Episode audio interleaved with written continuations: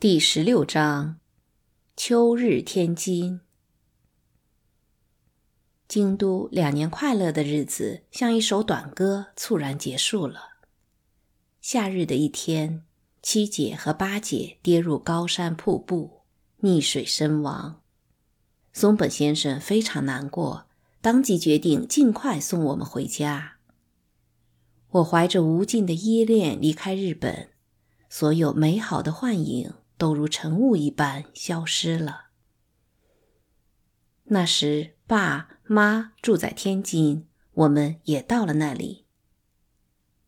天津是中国北方的商业中心，漫步街头，西式或土洋结合的简陋店铺比比皆是，都是那些只为发财的野心勃勃的建筑师建造的。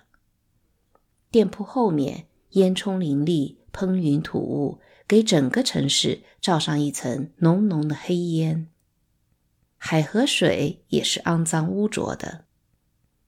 清早或黄昏都能听到工厂招工或开除工人的可怕吆喝声，每家工厂都有人吆喝，声音难听极了，令人烦躁不安。一到这时，街上就会出现众多衣衫褴褛的男女老幼，手里拿着破菜篮子。步履艰难地朝工厂涌去。这些薪水极低的雇工大都来自乡下，他们或在洪水来时失去了土地，或遇上干旱颗粒不收。政府并不救济，他们只好到城市来找饭碗。工厂老板有一半洋人，一半中国人，他们看准这个雇佣廉价劳力的大好时机，走在街上。经常可以看到许多面目苍白、虚弱无力的男人和孩子，拉着满载货物的各种车辆，后面跟着监工，西服笔挺，怡然坐在黄包车里。拉车的人刚一停下歇口气，监工就会大声斥骂，像对待一条偷吃了食物的恶狗。我不爱上街，可待在家里又觉得孤独。五妈进了尼姑庵。为这事，我一直怨恨爸，不愿再跟他在一起，而且总想躲着他。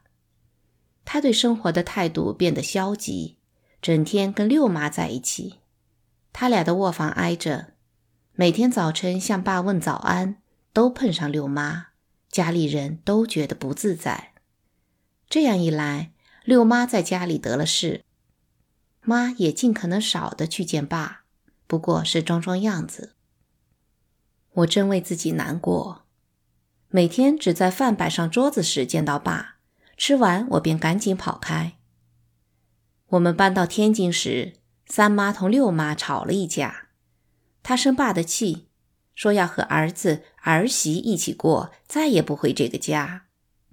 大哥看爸时，爸说这里面有误会，如果他妈愿和孩子们住一块儿也行，要想回来。家里有他的房。三妈打那以后住在儿子家，爸每月给他些钱，倒也过得舒心宽裕。我真的很孤独，几乎每天下午都跑到离家不远的几处无名墓地去玩。那些墓占了很大一块地，据说是乱坟岗。如果人死了没人送葬，或亲友出不起钱。就把棺材埋在这里。墓地上杂草丛生，没有墓碑，没有树，荒凉而安静，整天看不见一个人。我有时坐在干草垛上，冥想各种穿入脑中的问题，或回忆与五妈、义母和八姐在一起时的快乐时光。有时围着墓地转，这地方清静的很。所有的墓都一样，每块石头上全没有题词刻字。他们被世界遗忘了，世界也从未记起过他们。北方的十月，阳光依然明媚，天空湛蓝澄澈，清晰透明如一块玻璃。天空中不时飘动着羽毛状的白云，时而还有鹰飞过。翅膀被阳光染成了金色，它在蓝天中搏击给我的印象极深。我不禁仰起头注视着那鹰，直到它消失在云端。街道两旁的树木早被一场早寒染成了黄色和淡绿色。第一场秋雨过后，柳树、橡树的叶子开始飘落。路另一侧有一株老树，还长着猩红的树叶，享受阳光的最后温暖。晚风吹拂，树叶摇曳，那声音缠绵而忧伤，足令一位充满激情的作曲家感到黯然神伤，站立颤抖。墓地没什么意思，我在墓地上结识的几个伙伴倒很有趣。许多年之后，他们还栩栩如生地留在我的记忆里。我感到孤独了，就去墓地。经常待到日落。当一群乌鸦飞过猩红的天空，聒噪着飞进巢穴，我知道该回家了。但我从不急着走。我喜欢看乌鸦成群飞到远处的树上，这真是壮丽的一幕。黄昏时分的天空，有时猩红、淡蓝，也有时呈黄色或酱紫色。然后飞过一群黑色的乌鸦。地上的草披上浅浅的金色，真是一幅完美的色彩效果图。一天下午，几个穷孩子来到墓地，都是八九岁的小孩儿，后面还跟着个四五岁的小不点儿。他们画着一根火柴，点燃干草，乘着风势，火苗迅即升腾起来，上下蹿跳，像无数条火蛇在墓地蔓延。孩子们追逐着火头，兴奋地叫嚷着：“好玩极了！”火熄灭时，他们看看散在各处的灰烬，显得很丧气。一个高个子女孩注意到我在看他们，就问我：“你也来一根？”我笑了笑。他递我一根火柴，燃起干草。这时风渐小，火势不大。我们慢慢跟着火头，我望着他们一张张脸在火光里变得越来越红。你们的脸色跟烧鸡似的，我说。烧鸡什么味儿？我从来没吃过。一个女孩说。一定好吃，我在熟食店里见过。另一个女孩说。一个大点的男孩说，他奶奶告诉他，头年烧草。第二年，草长得更好。一个女孩说：“我爸、我妈都埋在这儿。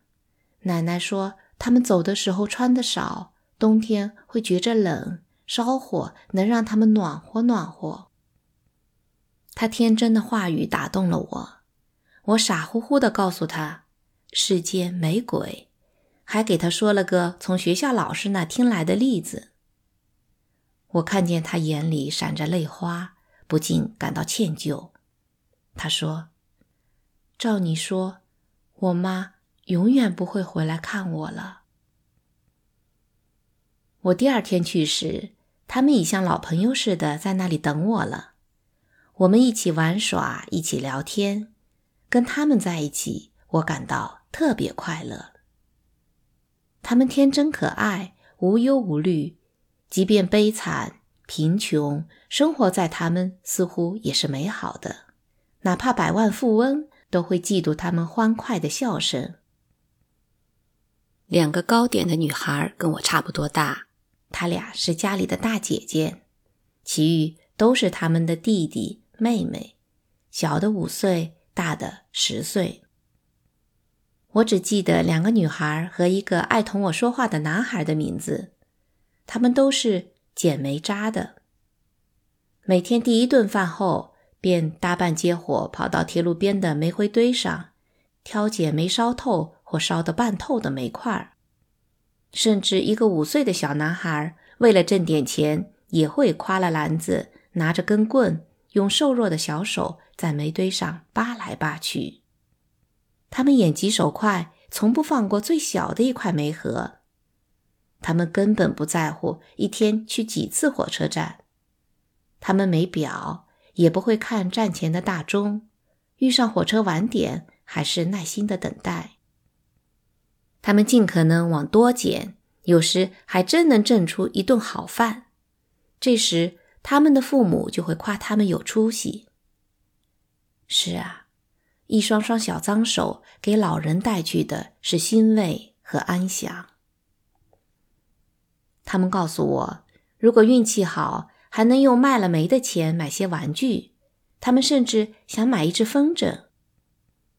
这些孩子言语粗俗，一脸脏相，但褴褛的衣衫下藏着一颗充满同情和乐于助人的爱心。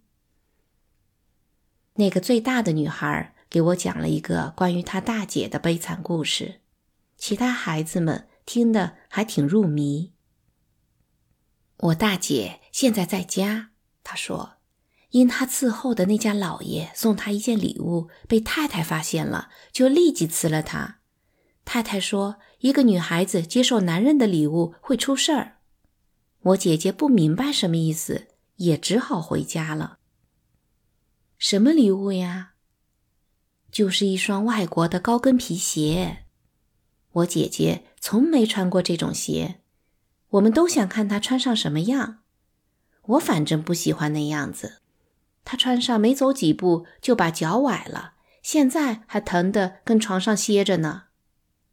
我妈说：“这外国鞋有什么好？”那家太太诚心想算计她。可惜呀，我爸把鞋扔到河里，姐姐再也看不见他了。姐姐哭了一整天，她羡慕那些穿着高跟鞋在街头上扭来扭去的大小姐，说。如果不把鞋找回来，就不出门了。两个小点的女孩踮起脚学她走路的样子，我们全被逗乐了。然后一个小男孩告诉我，他爸爸在火车站干活时被严重烧伤，成了残废，每天还要去车站搬运行李。另一个男孩跛着走了几步，说：“瞧，他就这样。”他们讲的每个故事我都爱听，我也给他们讲了几个西方故事，他们好像全都听懂了。我们有时还玩上课的游戏，我教他们认些简单的字，并由此赢得了他们的尊敬。我真为能教人识字而骄傲，沉浸在极大的快乐之中。玩游戏时，他们从不捣鬼。大的也从不欺负小的，谁没跟上还能认真的听取意见。我和他们一起玩过扔石子、跳栏和开火车的游戏。开火车是孩子们自己发明的，每人都是一节车厢，一个接一个站好，互相抱着腰，开起来像一条长蛇。我喜欢当最后一节。大点的男孩假装火车司机。一小男孩骑在他背上当烟囱，他一喊“火车开了”，我们就在墓地转起来，爬过一座座坟头，好像翻过山峦。然后火车缓缓驶到一片空地，那儿有个大女孩假装站长，她一吹哨，火车就停下来。他们也爱吵嘴，但都听那最大女孩的，也常打架。但从不记仇。我们在一起时，他们常向我讲些他们的小烦恼、小苦恼。一天，一个小男孩满心喜悦地对我说：“瞧，我这有六个铜子，能买两个肉饼。我爸我妈昨晚吵了一架，我爸走了，我妈给我钱，说他今儿不做饭了。我想买个猪肉饼，肯定特好吃。”真希望我爸永远别回来，这样我每天都能吃肉饼。